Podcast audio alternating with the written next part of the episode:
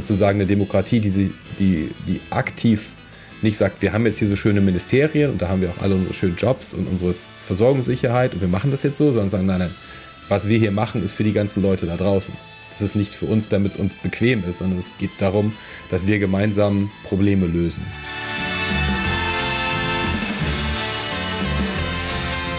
Herzlich willkommen zum Podcast Digital Sense Maker. Mein Name ist Christoph Holz und wir beschäftigen uns hier mit dem Sinn und dem Unsinn hinter der Digitalisierung. Ich habe äh, Informatik in München studiert und als ich dort antanzte, hat man mir erklärt, Informatik allein ist kein richtiges Studium, da braucht es irgendein Nebenfach. Bei mir war das Raumfahrttechnik, so wie das alle Informatiker irgendwie interessiert, aber es ist eben kein richtiges Studium. Und äh, bei meinem ersten Job haben mir die stolzen Ingenieure dann erklärt, ähm, ihr IT-Nerds, ihr äh, IT-Fuzis, ihr dürft schon sprechen, aber bitte nur, wenn ihr angesprochen werdet. Und dann geht es ja bitte brav wieder in den Keller zurück. Das hat sich zwischendurch verbessert, stark geändert, aber Mitte vom letzten Jahrzehnt, so um 2015 würde ich sagen, hat es begonnen, dass meine wunderbare Technik plötzlich in die Kritik kam. Soziale Netzwerke sind schuld für gestiegene Selbstmordraten von Mädchen, äh, Darknet, äh, Brexit, Trump. Ja. Ähm, die Digitalisierungsbewegung von uns als Nerds, also die Digitalisierung als Emanzipationsbewegung, so muss man eigentlich sagen, war plötzlich in der Defensive. Ähm, um das zu verstehen, das hat mich wirklich geschockt, äh, habe ich meine Firmen verkauft, ich habe meine Ämter abgegeben äh, und bin Amateurphilosoph und Profiredner geworden. Um die eigene Bewegung zu verstehen, muss man sich ja insbesondere mit den Kritikern auseinandersetzen. Und da ist mein äh, heutiger Gast ganz besonders geeignet. Jürgen Geuter, Tante als Pseudonym oder äh, Pseudonym, das ist eigentlich ein Spitzname, äh, ein Nickname, äh, ist ein unabhängiger Theoretiker an der Schnittstelle von Technik, Politik und Sozialem. Er bezeichnet sich als De-Evangelist und Ludit, da werden wir noch darüber sprechen, was denn das ist. Und er schreibt und spricht über soziale Fragen der digitalen Wende. Und unsere Zuhörer wissen, das beschäftigt uns sehr in diesem Podcast und über die Struktur des Digitalen selbst. Jürgen, herzlich willkommen. Vielen Dank für die Einladung. Ja, du bist einer der profiliertesten Kritiker in Deutschland der digitalen Revolution über die Blockchain bis hin jetzt äh, zur künstlichen Intelligenz. Was motiviert dich zur Kritik? In gewisser Weise eine große Liebe und Faszination zur Technik. Ich bin ja auch Informatiker, Studierter. Jetzt nicht in äh, München, sondern an einer norddeutschen Rumpeluni, aber ähm, war da natürlich auch damals konfrontiert mit der Herausforderung, mir Nebenfach suchen zu müssen, weil Informatik alleine ist halt nix. Äh, und äh, ich finde es auch gar nicht so schlimm. Mathematik alleine ist auch nix, muss man auch immer irgendwo in die Anwendung bringen, sonst ist es so ein bisschen brotlos. Und ich habe mich nicht für Raumfahrttechnik entschieden, was es in Oldenburg auch gar nicht gegeben hätte. Ich habe mich für Philosophie entschieden und habe mich dann viel einfach damit beschäftigt, okay, was, was bedeutet das eigentlich? Ähm, und äh, ich glaube immer noch daran, dass Technologie an vielen Stellen auch befreiend sein kann und einen gesellschaftlichen und politischen und philosophischen und, und psychologischen und diverse Mehrwerte bringen kann. Man muss aber auch realistischerweise sagen, dass das, wie wir das gerade alles tun, das nicht immer einlösen kann.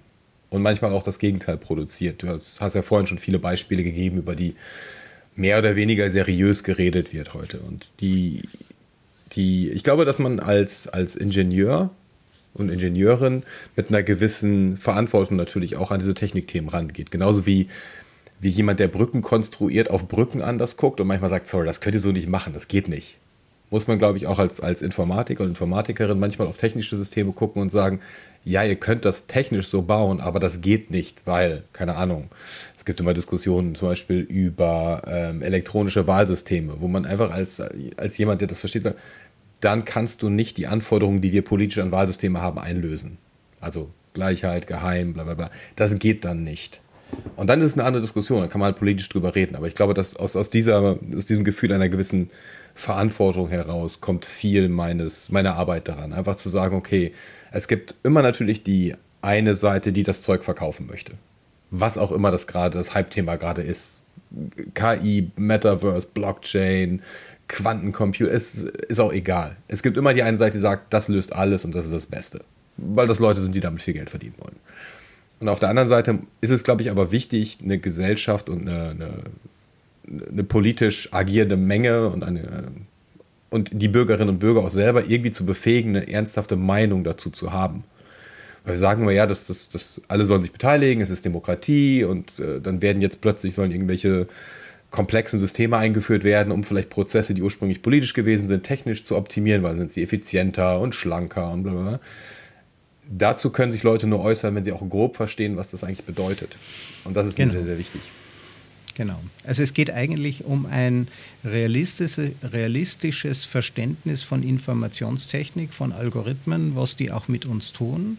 Und wir, die wir die schaffen, ja, da kann man auch schlecht die Verantwortung abgeben und sagen, ja, das sind alles nur Einzelfälle, die und die. Nein, ich denke schon und darum auch meine Hypothese von der Emanzipationsbewegung, dass wir Nerds alle ein wenig ähnlich sind.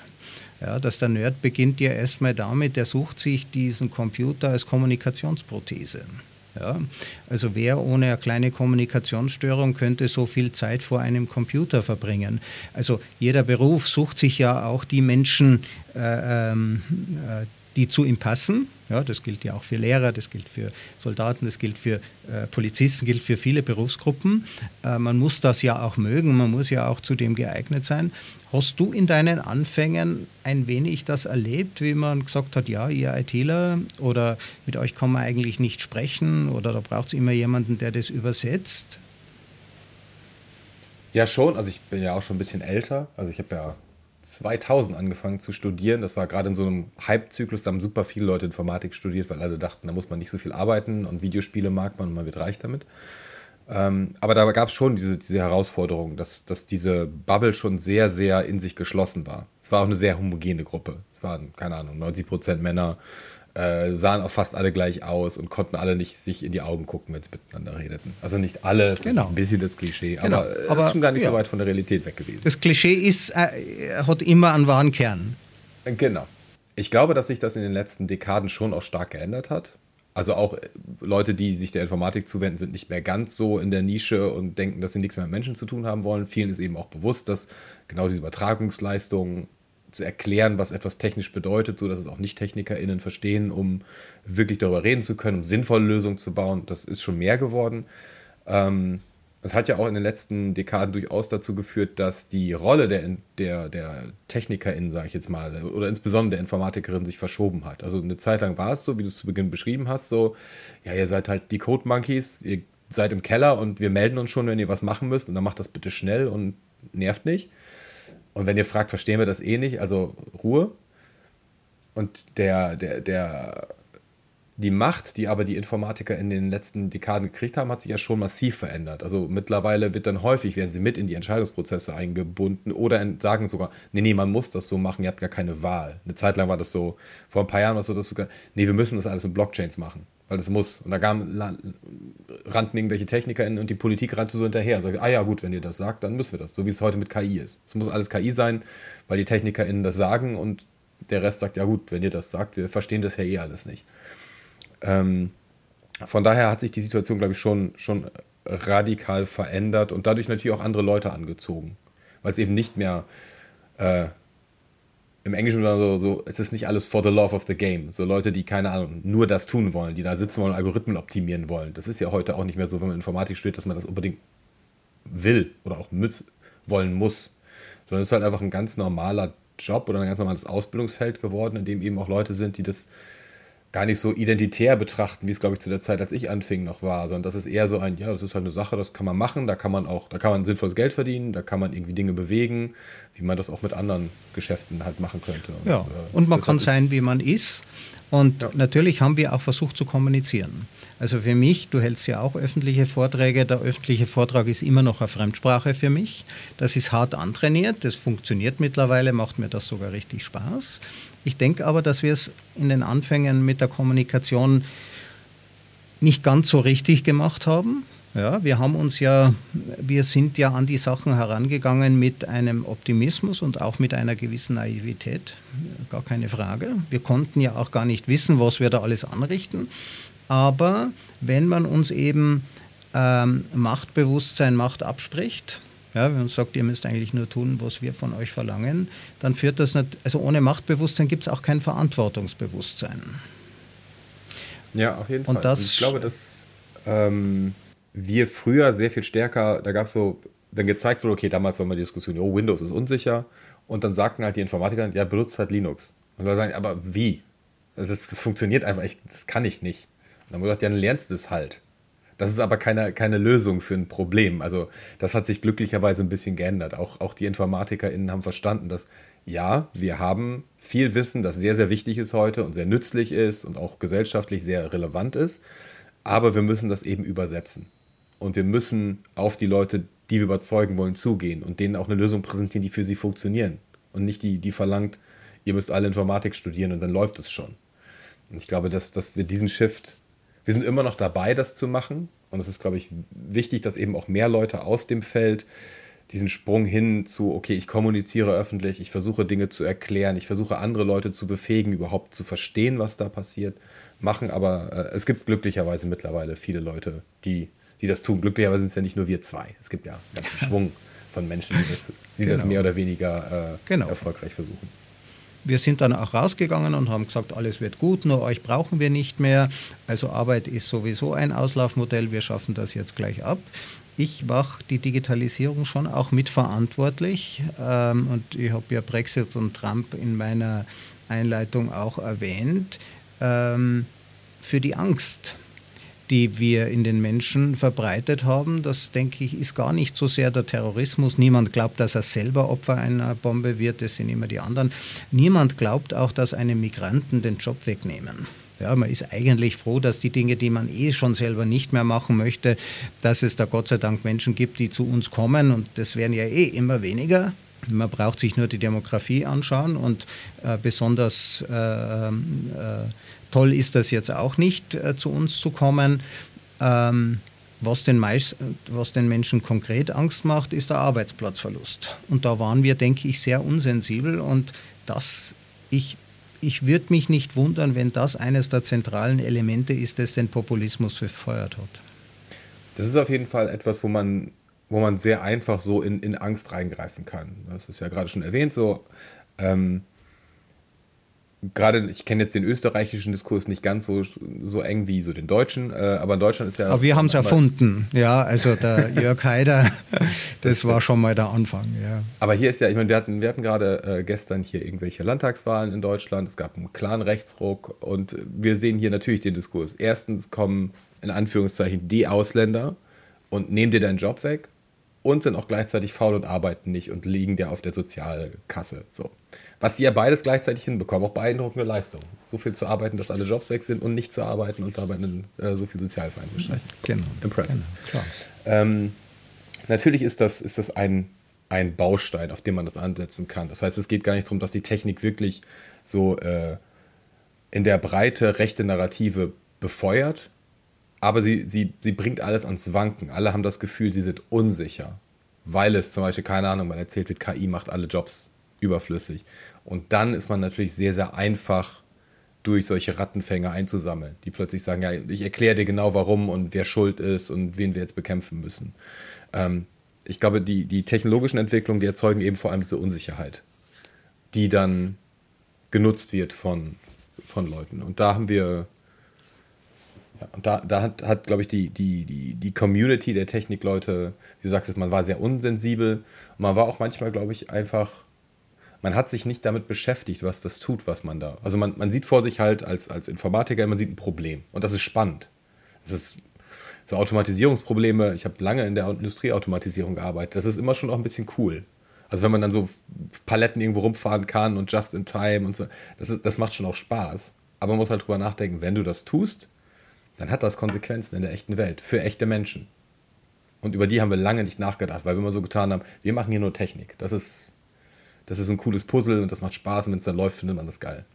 Und das verändert sich. Jetzt haben wir Verantwortung, also da gebe ich dir vollkommen recht für das, was wir tun. Wir haben zu wenig Verantwortungsbewusstsein, weil man uns ja auch nicht an den Tisch, in Augenhöhe an den Tisch holt. Ja, also wenn es dann mal politische Parteien gibt, die solche Themen, dann, äh, an, äh, dann werden die gleich als bezeichnen sich selber als Piraten, aber denen wird dann gleich unterstellt, sie äh, haben zu wenig geduscht und all diese Dinge. Ja, also von wegen Politikverdrossenheit, man drängt die Leute dann auch gleich wieder raus. Ja, das waren ja ziemlich kluge Menschen, die dort mit den anderen ins Gespräch kommen wollten, aber es gibt ja in der Politikwissenschaft dieses, diese Idee der Oligarchie der Macht.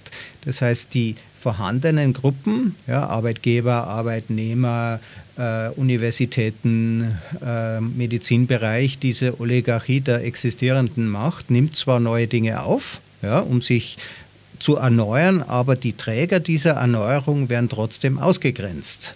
Und äh, diese Ausgrenzung der Informatiker aus der Diskussion das hat, finde ich, natürlich keine Zukunft, ja, weil die bilden sich ja dann ihre eigenen Narrative. Und du hast ja gesagt, öffentlicher Diskurs, oder? Der basiert halt auf Narrativen. Genau.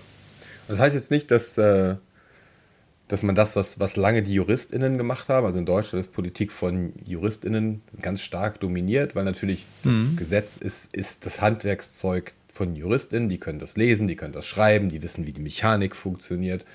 Ähm, und die holten sich dann manchmal so einen Informatik-Nerd so ein bisschen rein, der erklärt, gab ihnen fünf Stichworte und dann haben sie das aber einfach nur als Juristinnen weitergetrieben. Mhm, genau. Äh, ich glaube, das, es kann nicht der richtige Weg sein, zu sagen, wir machen das jetzt einfach, wir nehmen die Juristinnen raus und setzen InformatikerInnen rein. Das ist auch offensichtlich äh, ein Holzweg, sondern ähm, viel mehr, und das ist nicht nur Informatik, Kompetenz in eben diese Prozesse reinzubringen, ist wichtig. Und natürlich gucken wir da jetzt als InformatikerInnen häufig stark drauf. Wir werden auch gerne repräsentiert, aber natürlich betrifft das eben alle. Und wir sind, es wird viel darüber geredet, wie wichtig interdisziplinäres und transdisziplinäres Arbeiten ist und, und dass Lösungen besser werden, wenn man eben all diese unterschiedlichen Aspekte mit betrachtet. Auf der politischen Ebene sehen wir das aber wirklich immer noch sehr, sehr wenig, weil diese Apparate so träge sind, natürlich vollgesteckt sind mit ihren internen Logiken, die, die sich dem ja auch gar nicht öffnen wollen, weil es auch unbequem wird. Also es ist natürlich dankbar, Doch, wenn ich nur auch stolz sind, ja. Die sind auch, ja auch stolz auf ihre Langsamkeit und solange sie so langsam sind, können sie eigentlich wenig Schaden anrichten, findest du nicht? Ja, die können schon eine ganze Menge Schaden anrichten, gerade wenn wir uns sowas angucken wie, äh, wie die Klimakrise. Da ist diese ganze Langsamkeit, die wir da an den Tag legen, absolut schädlich. Also da müsste man jetzt einfach mal hart aktiv tätig werden. Und es ist jetzt nicht so, dass wir nicht seit mindestens 30, 40 Jahren wüssten, was wir tun müssen. Wir machen das halt nicht und sie bleiben weiter in diesem, ja, mal nachdenken, einen Studienauftrag geben, wenn er nicht passt, noch einen Studienauftrag geben und wir ziehen das einfach durch, bis es halt platzt. Ich glaube aber auch, dass die, in Deutschland gibt es das geflügelte Wort, es ist einem Ministerium egal, äh, wer unter ihnen Minister ist.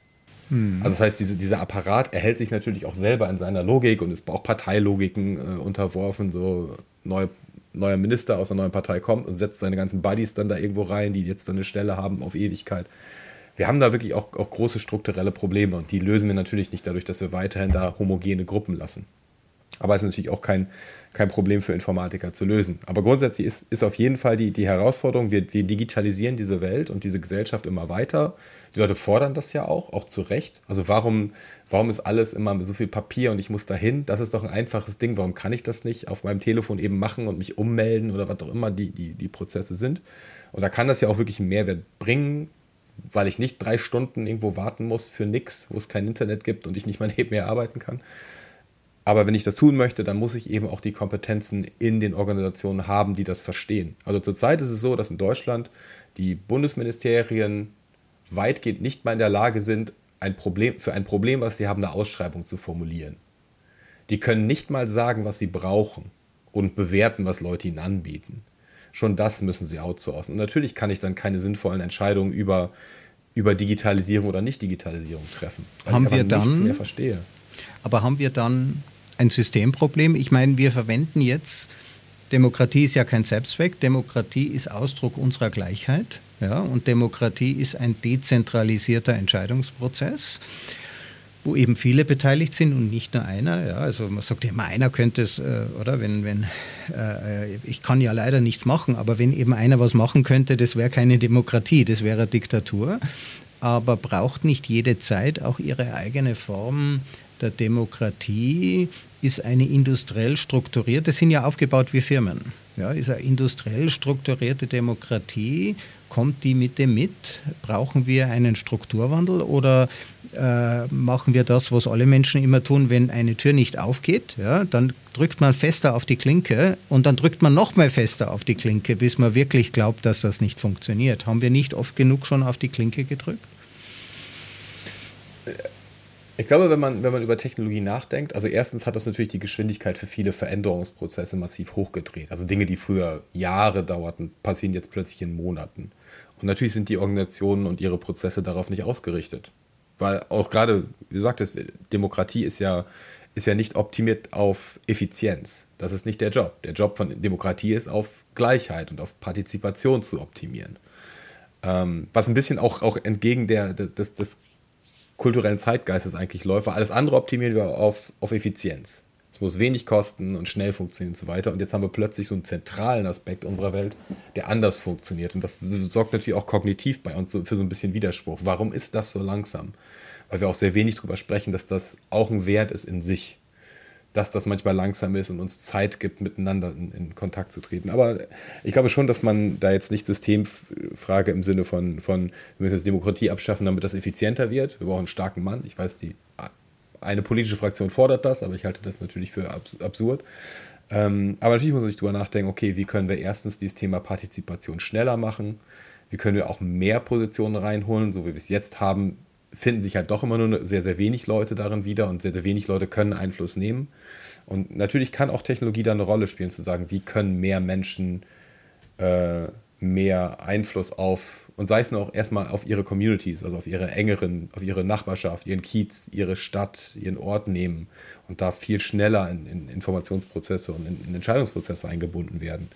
Ähm, und wenn man das als, als eine Form von Strukturwandel sieht, dann ja. Also zu sagen, eine Demokratie, die, sie, die, die aktiv nicht sagt, wir haben jetzt hier so schöne Ministerien und da haben wir auch alle unsere schönen Jobs und unsere Versorgungssicherheit und wir machen das jetzt so, sondern sagen, nein, nein, was wir hier machen, ist für die ganzen Leute da draußen.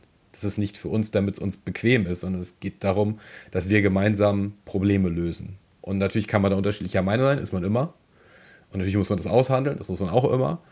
Aber da irgendwie mehr mehr Dynamik reinzubekommen, wäre, glaube ich, ein, ein, wichtiger Systemwechsel, um ganz viel der auch ja nicht gehörten Stimmen irgendwie mal einfließen zu lassen. Es gibt ja immer dieses Gefühl von, von was immer argumentiert wird, so die, die schweigenden Mehrheiten.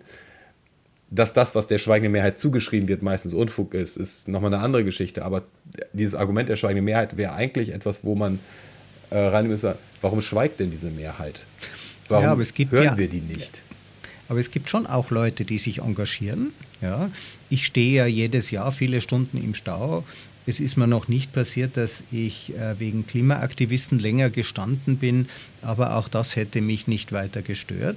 Man sieht sehr schön, wenn oder das Klimathema ist jetzt natürlich kein Hauptthema in unserem Gespräch, aber es ist ein schönes Beispiel, dass Menschen als Klimakleber diffamiert werden, ja, die eben diese Dringlichkeit, und da muss man auch nicht deren Meinung sein, und ich äh, habe, denke ich, zum Klima eine deutlich differenziertere Meinung, aber ich suche dort auch das Gespräch, und wenn jemand mal ich weiß nicht, eindringt in eine Oper und die halt einmal eine halbe Stunde stoppt, um dieses Thema anzubringen. So viel Zeit kann ja wohl noch sein. Ja? Da muss man dann nicht gleich äh, irgendwelche extremistischen Vergleiche. Ja? Also die, die wahren Extremisten sind die, die das dann mit der RAF und dergleichen vergleichen. Aber ähm, man sieht, ähm, das derzeitige politische System ist hermetisch abgeschlossen gegenüber Aktivitäten. Ja, also man könnte natürlich eine Partei gründen, das wird denen auch vorgeschlagen. Ja.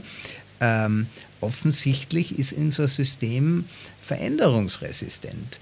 Also ähm, die Demokratie ist das Wertvollste, was wir haben. Ich habe nicht das Gefühl, dass wir derzeit Demokratie haben. Ja, ich meine, Systeme haben ja häufig so eine Tendenz, sich selber zu schützen und ihren Selbsterhalt irgendwie äh, auch als Primat zu haben. Das ist äh, bei Unternehmen sagen wir auch, die wollen auch überleben und jedes andere System will halt auch überleben auf irgendeine Art und Weise. Ähm, und natürlich ist auch dieser Vorschlag, ihr gründet doch erstmal eine Partei, das ist ja auch so, beschäftigt euch erstmal zwei Jahre mit euch selber und nervt uns mhm, nicht. Und genau. ja, wenn dann auch so, wenn die Leute eine halbe Stunde im Stau stehen, weil da halt wieder ein LKW einen Fahrradfahrer überfahren hat und die Straße gesperrt ist, ja gut, das ist halt so, passiert. Aber wenn da halt mal für zehn Minuten irgendwie eine Sperrung ist, weil Leute protestieren, dann ist es sofort Drama und wir müssen da irgendwie abhören genau. und sie ins genau. Gefängnis schmeißen. Genau. schmeißen. Das genau. ist wirklich komplett, komplett überdreht, wo man sich auch die Frage stellen muss, Protest gehört zur Demokratie und Protest, der nicht stört, ist keiner.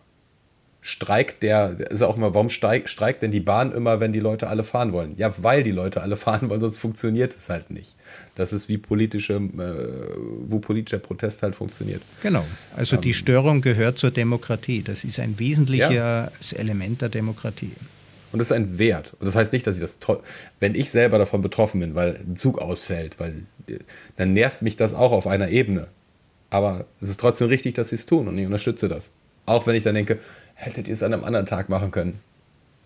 Das, ist, das gehört halt dazu. Und die, die, die Herausforderung für, für, unsere, für unsere Gesellschaft ist, glaube ich, wirklich die, diese, diese Heterogenität und diesen Widerstand anzunehmen. Und da ist, um vielleicht den, den Bogen wieder ein bisschen zurück, äh, wir sind ja beides keine Politologen, ähm, ein bisschen wieder zurück zur, zur Technologie zu, zu äh, schließen. Wir haben in den letzten Jahren Technologie häufig so betrieben, dass sie so, so vereinheitlichend arbeitete. Ähm, alle benutzen ab jetzt Facebook. Facebook hat eine interne Logik, wie das funktioniert. Es gibt eine Art von Beziehung. Man kann halt befreundet sein oder nicht, whatever that means. Ähm, man kann posten und man kann kommentieren. Das ist so, das ist die Logik, wie Facebook Kommunikation vorgibt. Und das sollte und alle sollten da rein. Ob's, oder ein anderes Netzwerk ist egal, welche Technologie man benutzt. Ähm, und das, das ist, glaube ich, was, wo, wo wir eben dieser Gesellschaft mit unseren Technologien, die schon ja auch Massenwirkung entfaltet haben, die Leute ja wollten. Also plötzlich gab es WhatsApp und alle dachten, ja geil. Alle haben sich jetzt diese Smartphones gekauft, weil das war wirklich ein Mehrwert, den sie hatten. Die haben aber immer stark homogenisierend gewirkt. Alle haben dieselbe Technik, alles funktioniert gleich, alle sind gleich. Aber das stimmt ja nicht. Wir sind ja nicht alle gleich. Wir wollen auch nicht alle dasselbe und das ist auch richtig. Das heißt, wir als, als Leute aus der Technik haben es uns bequem gemacht, weil halt homogen zu entwickeln ist viel, viel leichter. Alle sind gleich. Es gibt ein, ein User-Objekt und die sind alle identisch und die kann ich schön verwalten, so eine Tabelle, super bequem. Und da jetzt den Sprung rauszumachen, sagen, nein, das, das, war, das, war, das war Krabbeln. Das war Kindergarten. Und jetzt machen wir das mal richtig und das sagt, die Menschen sind heterogen und wir bilden das ab und wir wollen das repräsentieren, dass sie heterogen sind in auch unseren digitalen Systemen. Und das ist das, was wir lange nicht gemacht haben, weil es nervt und teuer ist und, und Bugs erzeugt und Widersprüche und so weiter. Aber da hat eben, haben, glaube ich, eben auch die Technologien, die wir eingeführt haben, uns einen Bärendienst erwiesen. Weil mittlerweile sehen wir halt alles, was Friktion erzeugt, alles, was, was, was Störung erzeugt und anders ist, als Bug. Und das muss anders funktionieren. Das ist ja sonst auch nicht so. Jeden kann ich per WhatsApp erreichen und die sehen alle gleich aus und alles ist gleich. Warum ist es jetzt bei anderen Leuten anders? Es kann doch nicht sein.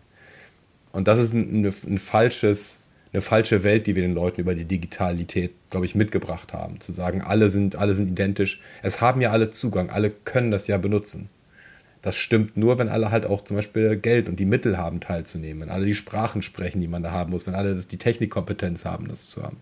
Und das ist, glaube ich, für eine Demokratie nicht ganz der richtige Zugang sondern da muss man eher sagen, nee, es gibt unterschiedliche Menschen mit unterschiedlichen Zugängen und denen muss man trotzdem Pfad machen, dass sie sich irgendwo miteinander treffen können und irgendwo miteinander sprechen können, ohne sie zu homogenisieren. Das ist ja das Spannungsfeld von überhaupt zu schaffen. Ja, wir wussten ja nicht, dass sich WhatsApp durchsetzt, könnte, hätte ganz was anderes auch sein können. War eigentlich eher unerwartet, dass sich ausgerechnet das durchsetzt. Und diese Massifizierung ist ja ein Relikt der Industrialisierung, die ja immer auf Masse gegangen ist.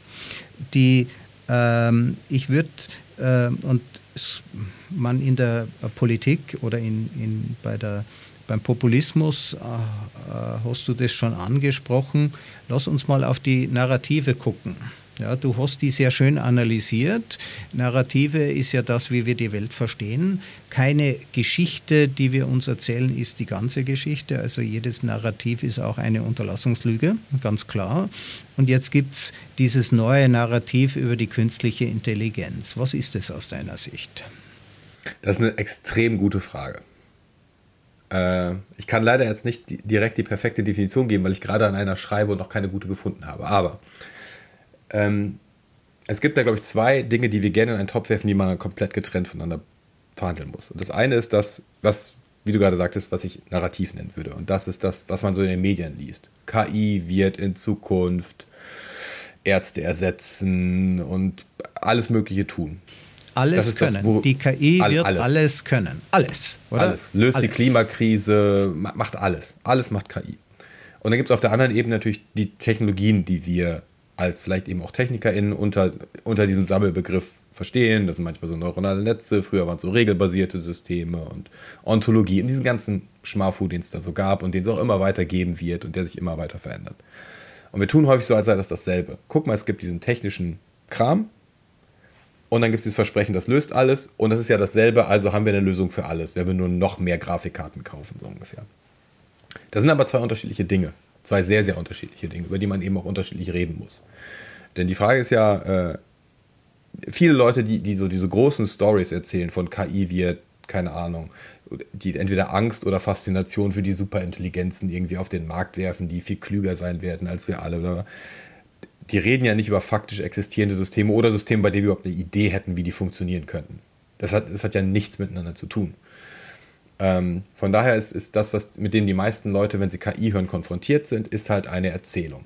Von mh, mm, häufig Menschen, die entweder das Zeug verkaufen, so OpenAI ist sehr, sehr aggressiv darin, so Erzählungen zu schüren und bringt die auch in den politischen Diskurs in Europa. Also OpenAI geht bei der Kommission ein und aus und schreibt am AI-Act selber rum und so, damit die Regulierung auch schön passt zu dem, was sie wollen. Und dann hat man noch die, die sagen wir mal, das, das ganz viel des Drumrums, also mal teilweise so die Politik, die sich da anwanzen will, weil man will natürlich kompetent und, und innovativ wirken, also muss man das KI-Ding bedienen und muss sagen, guck mal, wir machen das auch. Deutschland ist da ja auch nicht, nicht äh, vorgefeit, sondern eher rennt da auch sehr hinterher. Und dann gibt es noch diese, ähm, Lee Winslow hat es mal die Critty-Hype-Menschen genannt. Das heißt, Leute, die, die scheinbar eine Kritik formulieren, aber eigentlich auch nur dieses Ding hypen. Das sind Leute, die sagen, die, das sind Leute, die vor der Superintelligenz dieser Systeme warnen. Was die ja behaupten, ist, wir bauen Superintelligenzen. Deshalb muss man davor warnen. Tun wir aber gar nicht. Wir bauen halt Stochastic Parrots, also stochastische äh, Systeme, die halt Papageien, wiederholen, ja. was sie ihnen mitgegeben haben. Mhm. Was ja auch nicht sinnlos ist in jedem Kontext. Das heißt ja nicht, dass die Systeme immer Unfug sind, aber man muss halt verstehen, was sie tun. Ja, und was ich ja glaube, auch nicht ganz ohne Überraschung ist, was die können. Also ich denke, es wird auch dich überrascht haben, ähm, wie weit diese Systeme mittlerweile sind. Ein ich meine, man, man guckt immer auf so ein neues System und denkt, ah, interessant, soweit habt ihr es getweakt, wie habt ihr es gemacht? Also wie man das bei jeder Software, die man so in die Finger kriegt, sich denkt, ah, interessanter Ansatz, cool. Ähm, oder eben auch nicht cool. Oder auch gerade wenn man sich eben nicht mit diesen Large Language Models beschäftigt, die ja wirklich einfach nur, das ist Brute Forcing. Also man wirft einfach mehr Daten drauf, dass es geht. Aber in diesem, in diesem ganzen Feld des, der neuronalen Netze gibt es ja auch noch neue Entwego, äh, Bewegungen, die, die wirklich auch interessant sind, wo man plötzlich mit sehr, sehr wenig Neuronen auch ein Auto rumfahren lassen kann. Und plötzlich ist ganz viel, äh, äh es, es auch wirklich auf einer technischen Ebene nochmal Innovationen gibt. Aber über die reden wir sehr wenig, also die, die werden wenig diskutiert. Ähm, man kann sich natürlich, der, der, die erste Reaktion auf sowas, also als man so die ersten, sagen wir mal, wirklich funktionierenden Bildgeneratoren sah, dachte man schon, wow, impressive. Und dann liest man sich halt durch, was es ist. Und für uns als Informatiker, wir lesen das und dann merkt man, und dann kocht sich das alles so runter. Okay, jetzt verstehe ich, wo das herkommt. Jetzt, okay, so, so funktionieren Diffusionsnetzwerke. Und dann sieht man das Ding und weiß, okay, ich weiß, warum das so aussieht. Es ergibt völlig Sinn, dass das so aussieht, weil ich kann aus, aus dem Bild, das ihr generiert, sagen, was eure Trainingsdaten waren und ob, wen ihr da gescraped habt, so ungefähr. Aber das hat natürlich die Öffentlichkeit nicht. Die bleibt halt in diesem Faszinationsmoment stecken. Ja, weil sie die halt bleiben stecken. Nicht die also nicht, hat. Es gibt bei uns die Faszination, aber wir müssen eben dort nicht verweilen. Wir können uns wirklich mit den Systemen dann auch beschäftigen und sie in gewisser Weise entmystifizieren. Genau, und das erlaubt einem, und ich glaube, erst das erlaubt einem seriös drüber zu sprechen. Und ich meine jetzt nicht, jeder muss Informatiker werden und bis, bis ins Tiefste selber programmieren können, aber wenn man die Mechanik versteht, dann versteht man irgendwann auch die Grenzen und die Fähigkeiten. Und wenn ich die Grenzen und Fähigkeiten des technischen Systems verstehe, dann kann ich auch sagen, okay, hier ergibt es Sinn und hier ergibt es keinen Sinn. Oder hier ist es vielleicht gefährlicher, als es Mehrwert bringt. Also die, die Balance passt an der Stelle nicht. Oder an der anderen Stelle, nee, hier passt die Balance oder hier finde ich einen fairen Kompromiss, der für alle Beteiligten irgendwie funktioniert. Also wenn wir über Bildgenerierung äh, reden und sagen, okay, keine Ahnung, es geht jetzt um die Generation von Illustrationen. Und da muss man vielleicht sowas in Deutschland gibt es die VG Wort, wo so es ist halt sammelt halt Kopier Kopierabgaben und dann wird das an Autoren ausgeschüttet, je nachdem, wie die Werke quasi noch verwendet werden. Und dann könnte man noch sowas bauen für die KünstlerInnen, die quasi die Trainingsdaten geliefert. Da könnte man so Kompromisse konstruieren. Und man würde trotzdem sagen, es gibt aber Kontexte, wo man so generative Dinge nicht einsetzen darf. weil, keine Ahnung, Wahrheit unterlaufen wird, äh, Deepfakes oder, oder Leuten irgendwie Dinge in, die, in den Mund legen. So, dann kann man seriös drüber reden. Aber dann ist halt eben auch nicht, eine KI hat wunders was gefunden, sondern ah, okay, so entsteht so etwas. Ich war interessanterweise am Wochenende auf einer Party und alle redeten über generative, äh, bildgenerative äh, KIs und keiner konnte erklären, wie sie funktionieren.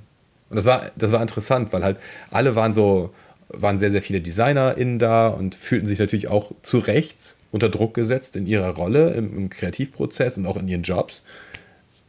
Aber keiner war in der Lage, wirklich zu, zu erklären, was das Ding tut und wo es, an, wo es dadurch auch automatisch an seine Grenzen stoßen wird. Und das macht natürlich die Diskussion schwerer, weil dann ist man natürlich krass unter Druck gesetzt und natürlich auch voll in dieser Unsicherheit und Angst gefangen. Ja, das Ding kann alles, und es ist billig und es braucht Sekunden, um was zu produzieren, wofür ich Tage brauchen würde, ich habe verloren. Und Leute in, der, in, dem Gefühl zu lassen, ich habe verloren und ich habe keine Möglichkeiten, ist gefährlich. Das ist und das äußerst ist gefährlich.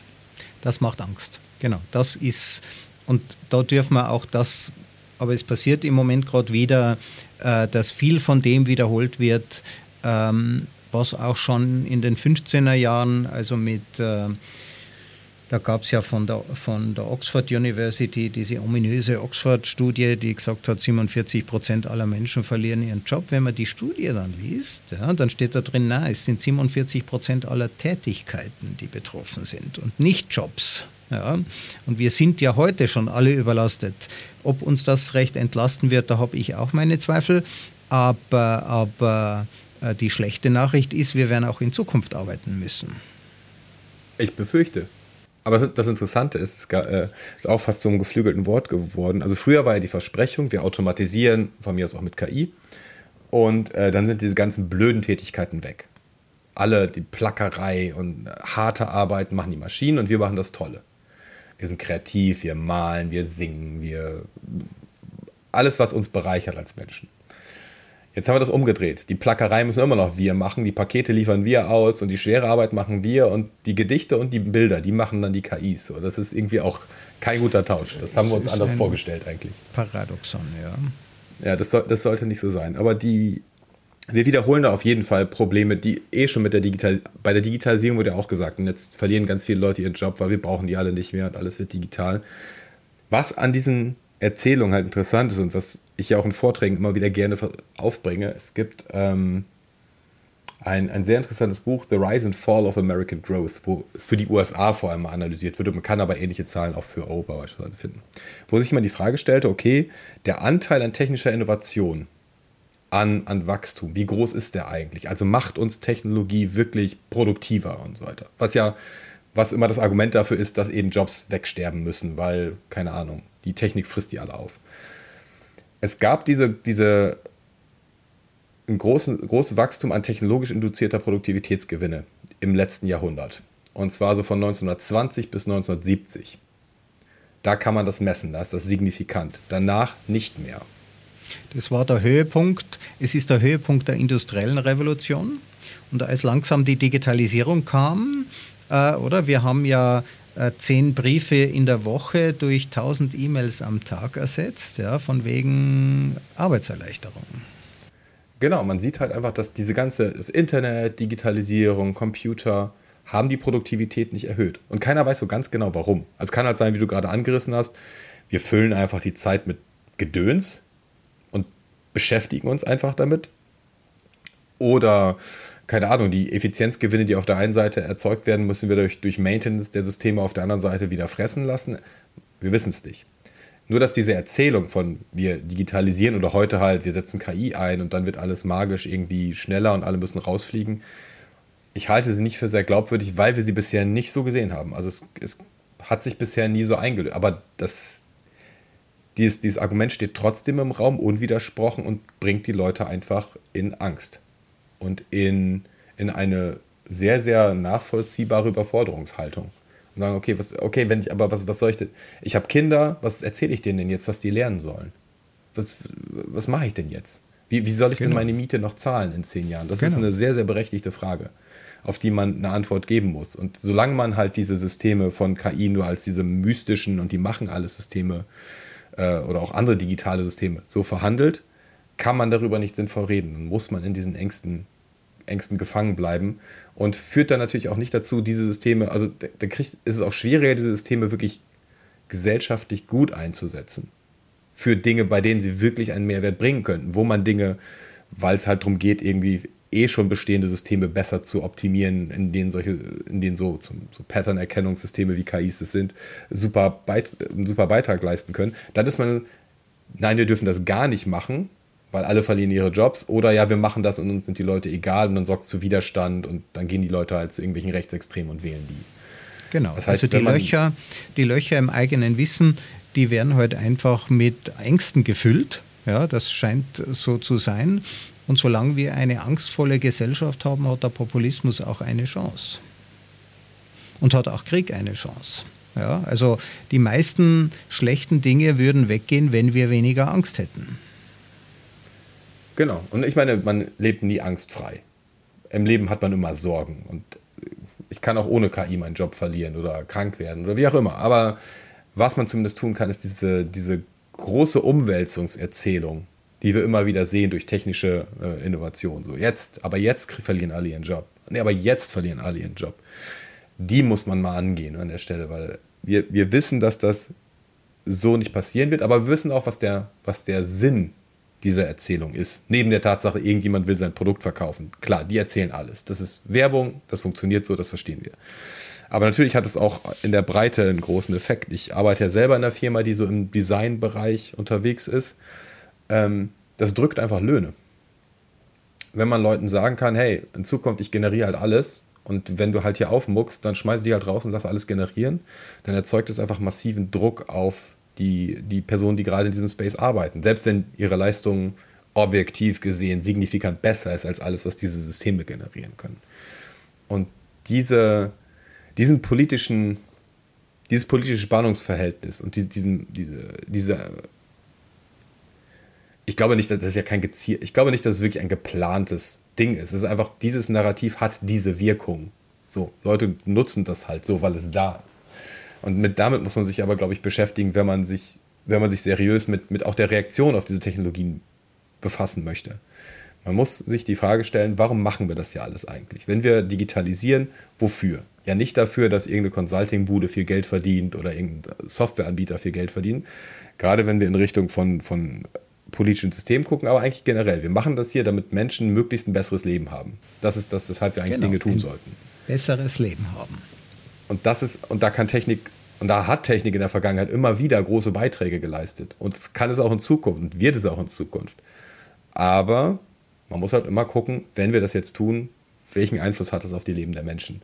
Und wenn ich Akzeptanz haben möchte, da muss ich Leuten auch erklären, wo der Mehrwert ist. Und das heißt ja nicht, dass Dinge nicht auch negative Konsequenzen, alles hat auch mal immer negative Konsequenzen für irgendjemanden. Das muss man aber dann transparent verhandeln können und sagen können, okay, keine Ahnung, in Deutschland gibt es große Diskussionen darüber, ob man Kohlebergbau abschafft. Das war eine Zeit lang für Deutschland ganz wichtig, haben wir festgestellt, das ist vielleicht nicht so nachhaltig. Dann überlegt man sich, okay, die Leute, die da, die da arbeiten, was machen wir mit denen? Was ist der Pfad, den wir denen anbieten? Und die dann kann im Stich man auch zu lassen. Darüber reden. Das, also die ja. digitale Revolution, auch die digitale Revolution wird nur dann ein Erfolg sein, wenn sie niemanden zurücklässt. Und das ist ein hoher Anspruch. Ganz genau. Ganz genau. Und das ist eben kein, das kann ich nicht technisch lösen. Das ist nicht, jetzt werfe ich zwei Informatiker in mehr drauf und dann bauen die das System so, dass das nicht passiert. Das ist eine politische Frage diese technischen Systeme sind immer politisch eingebettet. Und über die Einbettung muss man sich immer, die, muss man sich immer im Klaren sein und die muss man. Und auf dieser Ebene muss man auch über diese Systeme reden. Und das an der Stelle beißt uns dann ein bisschen dieser Widerspruch aus. Wir haben einerseits Systeme, die alle auf Leistung optimiert sind und auf, auf Effizienz, die Wirtschaft, unsere digitalen Systeme, und auf der anderen Seite Demokratie, was auf Gleichheit, Menschenwürde und diese Dinge versucht zu optimieren. Jetzt, das clasht an der Stelle. Und diesen Clash aufzulösen kann man halt nur, indem man genau diesen Widerspruch eigentlich umarmt und sagt, okay, wir bewerten das jetzt. Wir bewerten ein System, das definitiv effizienter für Dinge sein kann, die uns vielleicht auch wichtig sind, im Kontext unserer politischen Werte. Und dann entscheiden wir uns manchmal ganz bewusst dagegen und sagen, nee, machen wir trotzdem nicht. Finden wir falsch, weil wir Werte haben, die wichtiger sind als die Optimierung eines technischen Problems. Oder wir finden halt einen Kompromiss und sagen, ja, das kann man darin machen unter diesen Bedingungen. Und dann ist die Akzeptanz auch sofort eine andere. Und dann, dann kann man eben auch in einen seriösen Dialog über eben solche Technologien, auch in, in diversen äh, öffentlichen Infrastrukturen treten. Dann kann man das seriös miteinander verhandeln und nimmt die Menschen mit. Und hat dann eben genau das, was du sagtest. Dann lässt man niemanden zurück oder fast niemanden zurück so gut man das ja, eben. Und die anderen. Keine Lösung ist perfekt. Man, man nimmt die mit, ja. Also wir, wir, ich nehme das gern als ein sehr schönes Schlusswort, Jürgen. Vielen herzlichen Dank, dass du bei mir äh, zu Gast warst äh, im Podcast Digital Sense Maker. Wir haben uns ja über die Kritik an der äh, Digitalisierung unterhalten, über die Narrative, die eben auch in die Politik rüberspülen und dass wir einfach mehr miteinander reden müssen. Aber es darf natürlich nicht beim Reden bleiben. Wir müssen auch Entscheidungsmöglichkeiten finden. Wir brauchen kluge Entscheidungen. Wir müssen nicht alles tun. Wir sind beide, glaube ich, Gegner von dieser deterministischen Haltung, dass es keine Alternativen gibt. Es gibt immer Alternativen. Also die zu sagen, es gibt keine Alternativen, ist eigentlich eine Ausrede für, äh, für ähm, äh, Ideenlosigkeit. Ähm, Jürgen, vielen herzlichen ja, Dank, dass gesagt. du zu Gast warst. Vielen Dank nochmal für die Einladung.